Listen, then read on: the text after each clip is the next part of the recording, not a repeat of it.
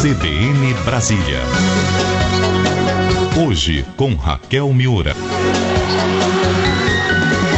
Agora 11 horas 5 minutos. Um desafio interessante a adoção gradativa de hábitos saudáveis, semana após semana, na alimentação, na prática de exercícios, na respiração. É o que está num livro, está sendo lançado pelo médico ortomolecular Ícaro Alves Alcântara e ele está na linha com a gente para conversar conosco sobre o livro, dar dicas sobre como melhorar a nossa saúde. Doutor Ícaro, bom dia, obrigada pela participação. Eu que agradeço, Raquel. Bom dia para você e para toda a equipe da CBN e para os ouvintes. É um prazer participar. Doutor Ícaro, o que, que o senhor propõe nesse livro? Que desafio é esse? O desafio é simples. É, o nosso organismo precisa de água, alimentação, exercício, sono, respiração, gerenciamento de estresse, desintoxicação, para poder funcionar. Só que a maioria de nós, no dia a dia, acaba esquecendo de dar essas condições para o organismo funcionar e depois desenvolve doenças, reclama delas e vai para os remédios. Essa lógica está invertida. Toda máquina precisa de combustíveis para poder funcionar, condições de manutenção. O que eu proponho é que em no máximo 11 semanas, é, cada pessoa, um hábito por semana, né, desenvolva um hábito de vida saudável, de forma ao final de 11 semanas estar com os 11 na sua rotina, num ritmo bem gradativo e assim fornecendo condições para o organismo de funcionar melhor e de reparar-se melhor das agressões do dia a dia. Só isso. São 11 semanas e cada uma delas com desafios tanto na prática da alimentação como também nos exercícios? Isso. A ideia do, do, do livro que fala sobre isso é, primeiro, o paciente fazer um questionário de autoavaliação de forma que identifique de forma rápida e objetiva aonde ele está pecando. Depois, com o resultado desse questionário, o paciente consegue identificar cada ponto, identificar a profundidade de como está ruim o hábito e dicas no próprio livro de como melhorar aquele hábito. E aí, na semana seguinte, ele preenche novamente o questionário, coisa de menos de cinco minutos, e vai assim gradativamente agindo sobre os pontos cinza, os pontos que merecem atenção na sua vida. Bem simples. E alguns são básicos, como a primeira semana, o que tem assim de mudança para colocar o pé direito aí nessa nessa mudança? Os mais básicos e que costumam dar resultado mais rápido são água, alimentação, exercício, sono e respiração. Esses hábitos, a adoção deles já pode dar resultado em horas ou dias de adoção. Então, por exemplo, Brasília, que é uma cidade muito seca, né? aqui no DF, se uma pessoa toma menos de 2 litros de água por dia e passa para um pouquinho acima de 3 ao longo do dia, os resultados dramaticamente positivos já podem ser sentidos em uma questão de horas. Às vezes de mais disposição, de menos irritação da mucosa respiratória, de menos incômodo para urinar. Então esses são os básicos. O, o, a questão da água, para quem também, ah, ele esquece ao longo do dia, ah, não tomei água hoje, vai lá, toma dois, três copos. O ideal é quanto a cada quanto tempo? O ideal é um copo por hora. Agora, quem faz esse comportamento de camelo, Raquel, que é tomar bastante água quando lembra, passa por um probleminha. A água vai lavar o excesso, vai lavar nutrientes na corrente sanguínea, porque toda água, quando sai, leva material com ela. Como a pessoa tomou um excesso de líquido de uma vez só, esse excesso de líquido dissolve minerais e vitaminas como do complexo B e C.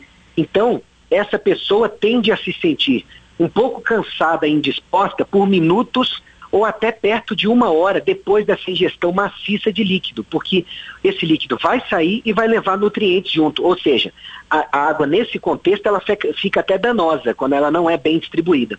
Quer dizer, ao invés de auxiliar né, no corpo, passa a ser um dificultador, né? Exatamente. Então, quer dizer, um copo d'água a cada uma hora para os adultos. Para as crianças também, algo parecido? Como é que é? Pois é, as crianças às vezes nos enganam, porque são pequenininhas, menos peso, e a gente pensa que precisam de bem menos, né? O problema é que a criança, ela tem um ritmo respiratório e ela e de atividade física, de brincar, muito mais acelerado que o nosso, uma atividade cerebral mais acelerada também. Então, uma criança de 30 quilos pode precisar de 2 litros de água por dia tranquilamente, como seria para um adulto de 60 quilos. Então depende também do grau de atividade que o indivíduo tem, junto com, com, com a idade. É verdade. Doutor, tem muita gente adotando dietas que começam pela chamada desintoxicação. Quer dizer, no, no, primeiro mês a pessoa não come carne, não come açúcar, não come frituras. Isso é correto? O senhor aborda algo parecido, iniciar com uma limpeza geral ou aos poucos se chega a isso? Quando eu falo no hábito diminuir excessos e intoxicações, eu toco um pouquinho nesse ponto das dietas de desintoxicação. É claro que uma alimentação menos tóxica e uma alimentação que permita a eliminação de toxinas é extremamente benéfica, mas dentro de um contexto de melhoria dos demais hábitos de vida. O que não dá é para uma pessoa que de repente não toma água direito, não se exercita, não dorme direito, não respira direito, não, eu vou fazer uma dieta detox, super restritiva e vou esperar resultados. Você vai possivelmente ter efeitos colaterais entendeu? Agora, em um contexto onde os outros hábitos de vida funcionem bem, a dieta detox vai ajudar os sistemas de desintoxicação do organismo a funcionarem melhor. Nesse contexto, ela pode ser bastante benéfica. Eu já ouvi relatos, não sei se é verdade, dependendo da dieta, se não vier acompanhada, inclusive de exercícios e desses outros detalhes que o senhor citou, dependendo do que se retira de nutrientes, pode até ser um auxílio aí, por exemplo, a uma depressão, isso é verdade? completamente verdade.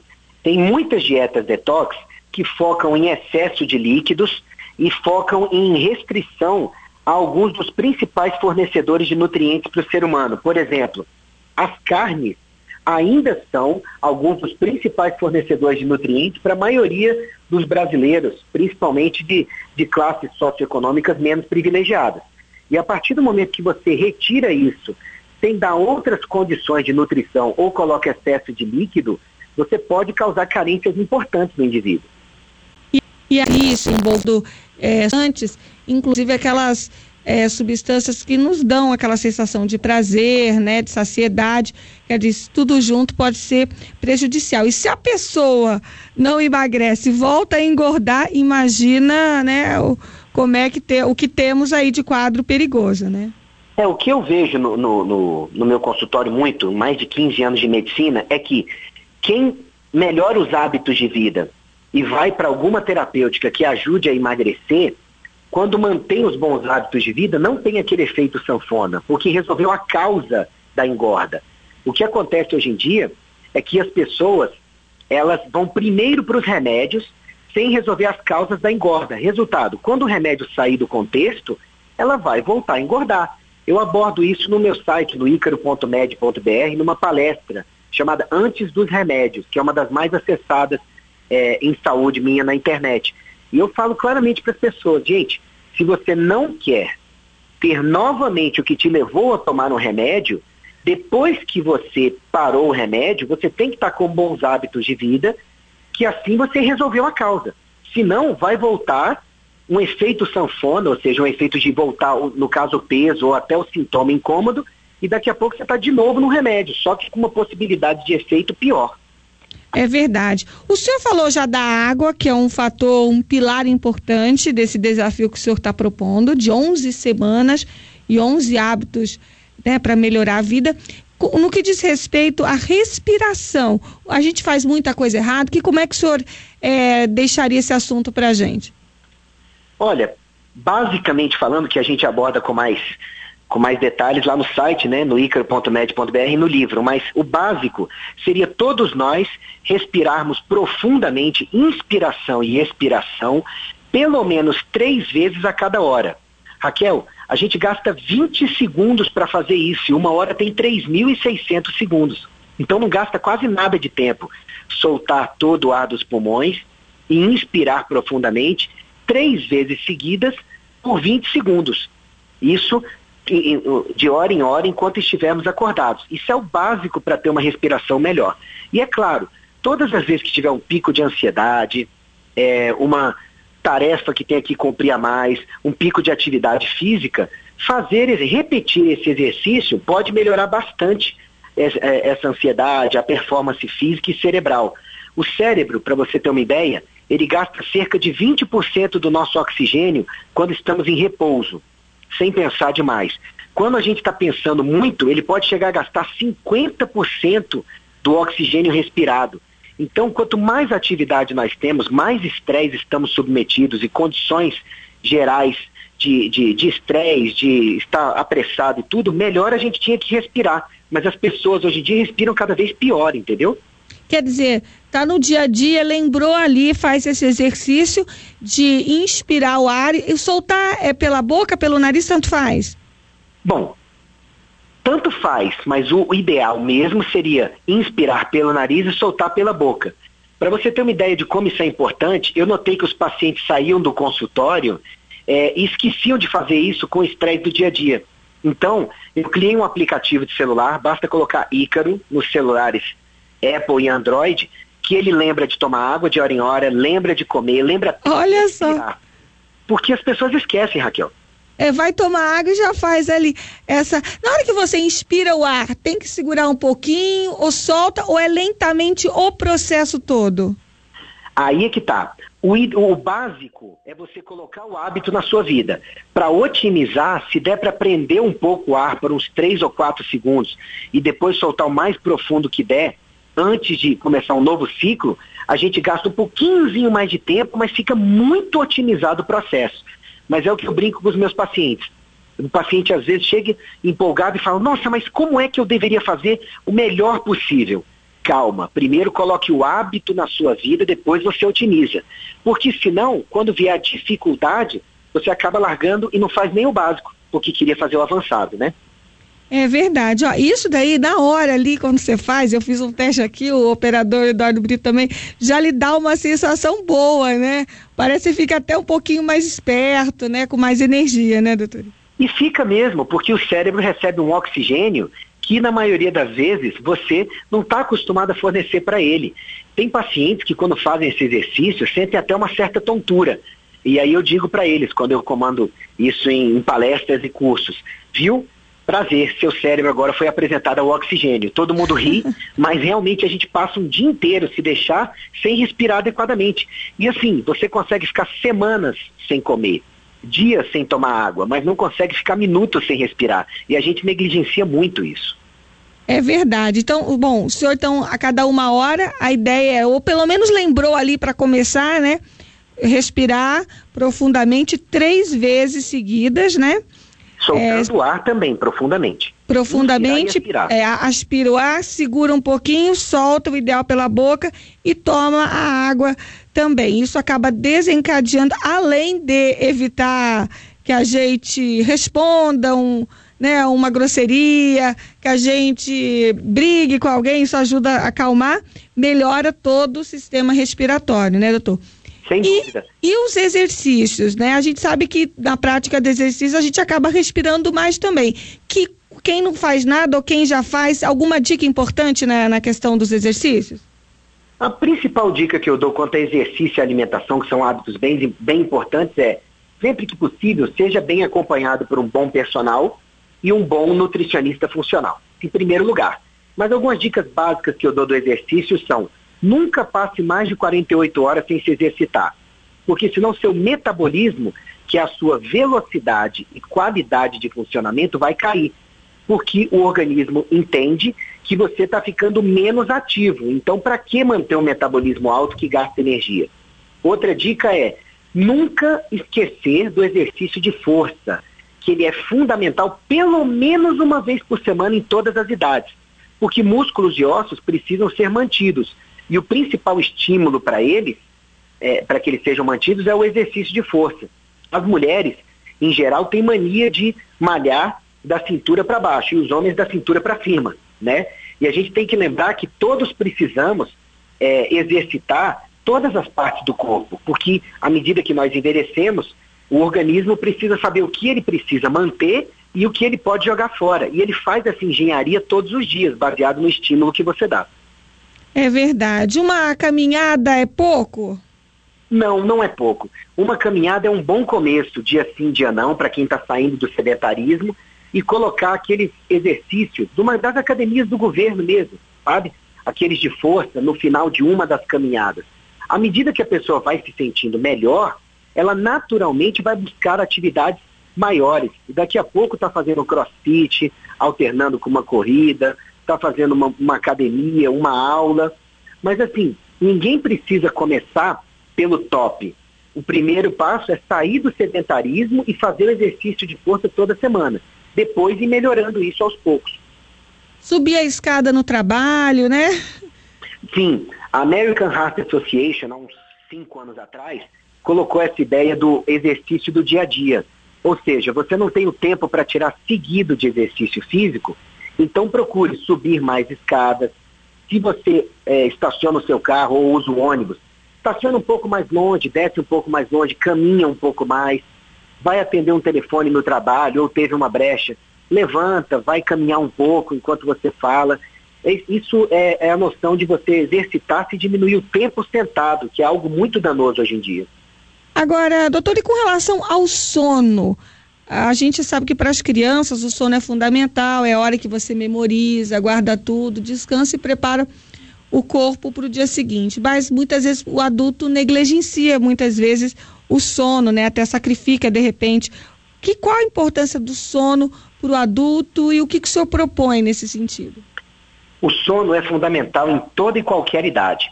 Durante o sono, a gente tem a liberação da melatonina e do hormônio de crescimento, que gerencia um processo complexo pelo qual seu cérebro se desintoxica, seu corpo se repara das agressões do dia a dia, você tem o crescimento de músculos, ossos, pelo, pele, unha, cabelos, você desintoxica em geral o organismo e você prepara vários dos hormônios e neurotransmissores que vão ser utilizados no dia seguinte.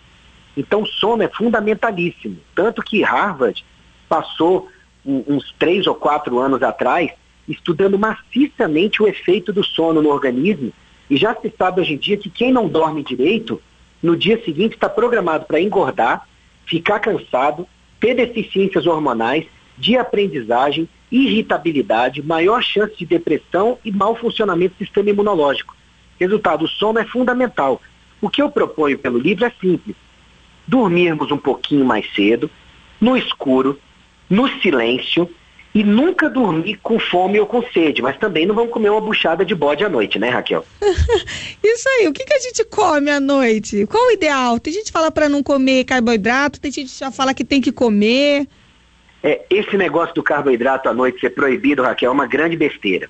A gente tem que comer Sim, agora com moderação em pequena quantidade, porque senão tem uma maior chance de você armazenar esses carboidratos, transformar em triglicerídeo durante a noite e o pico de insulina que o carboidrato traz prejudicar o seu sono. Agora, o carboidrato é fundamental até para começar o processo de queima de gordura. Então não faz sentido suspendê-lo radicalmente, como algumas pessoas falam. É importante comer à noite, mas é claro, comer bem mais leve do que o almoço e do que o café da manhã. Ou então comer bem mais cedo, né, do que as pessoas comem. Se você come um pouco mais pesado e vai dormir depois, fatalmente você vai apagar, não vai dormir. Então é um conceito diferente de descanso. Agora, eu até vou citar um exemplo aqui particular, porque eu tenho uma dificuldade enorme de ter fome pela manhã. Então eu, às vezes, acordo e só almoço. Eu sei que é bem ruim. Por outro lado, à noite, para mim, até pelo horário que a gente sai, né, da redação e tudo mais, a gente acaba se dedicando com um pouco mais de afinco ao jantar. Isso é ruim ou pode variar de pessoa para pessoa? Aqui, ó, dedicando com um pouco mais de afinco foi ótima.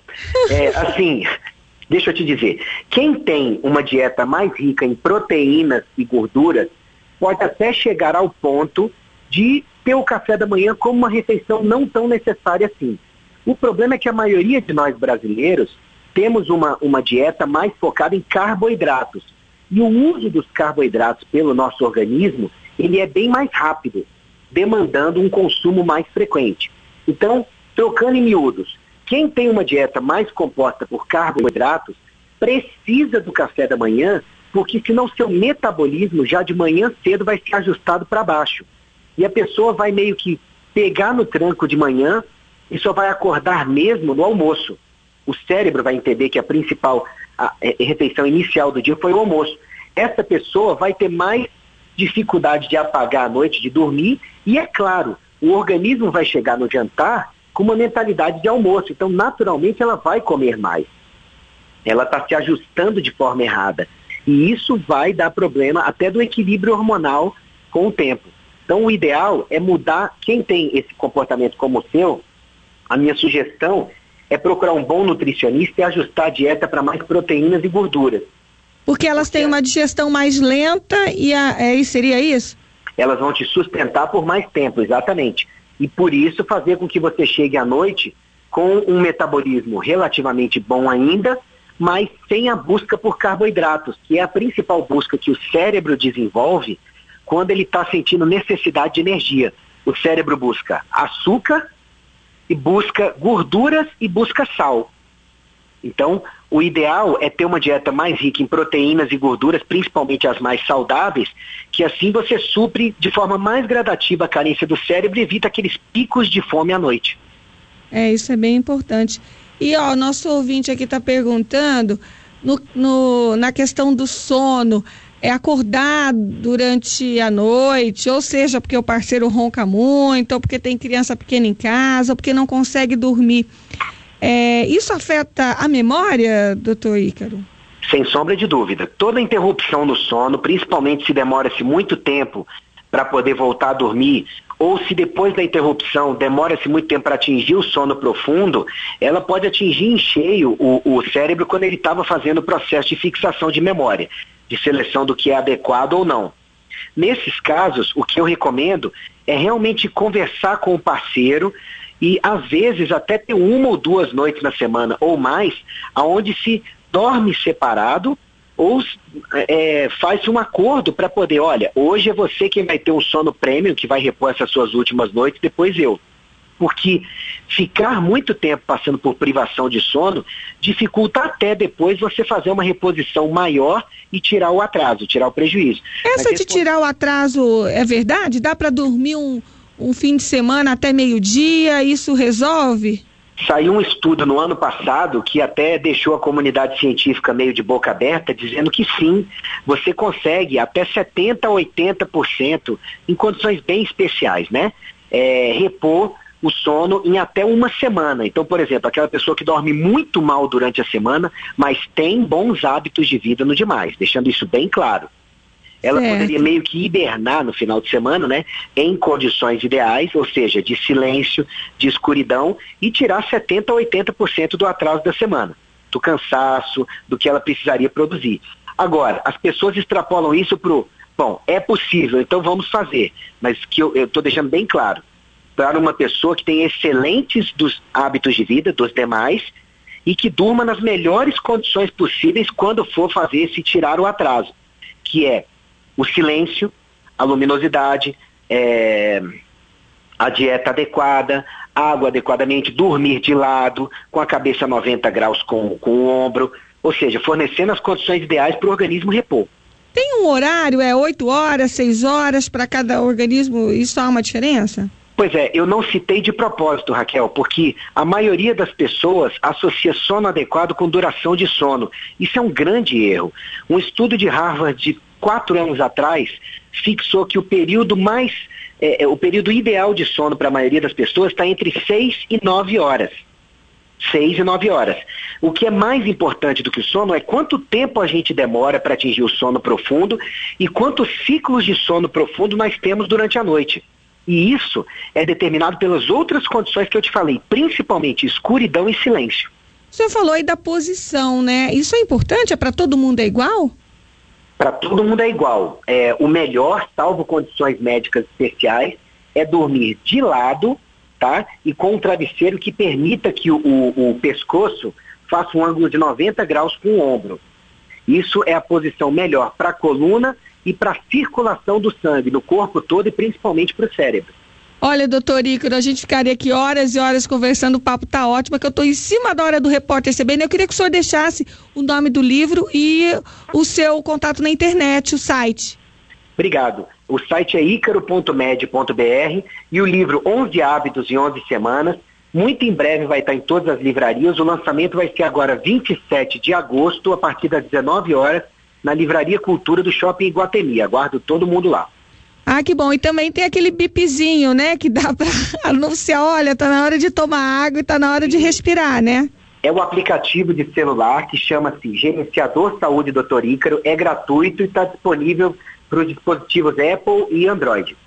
Olha, tá aí, eu acho que vale a pena cuidar da gente, né? São um, um livro trazendo 11 hábitos em 11 semanas, com as dicas do Dr. Ícaro Alves Alcântara para melhorar a alimentação, a respiração, o sono, a prática de exercícios, quer dizer, um conjunto de fatores que fazem da nossa vida melhor. Obrigada, doutor Ícaro, um abraço, viu?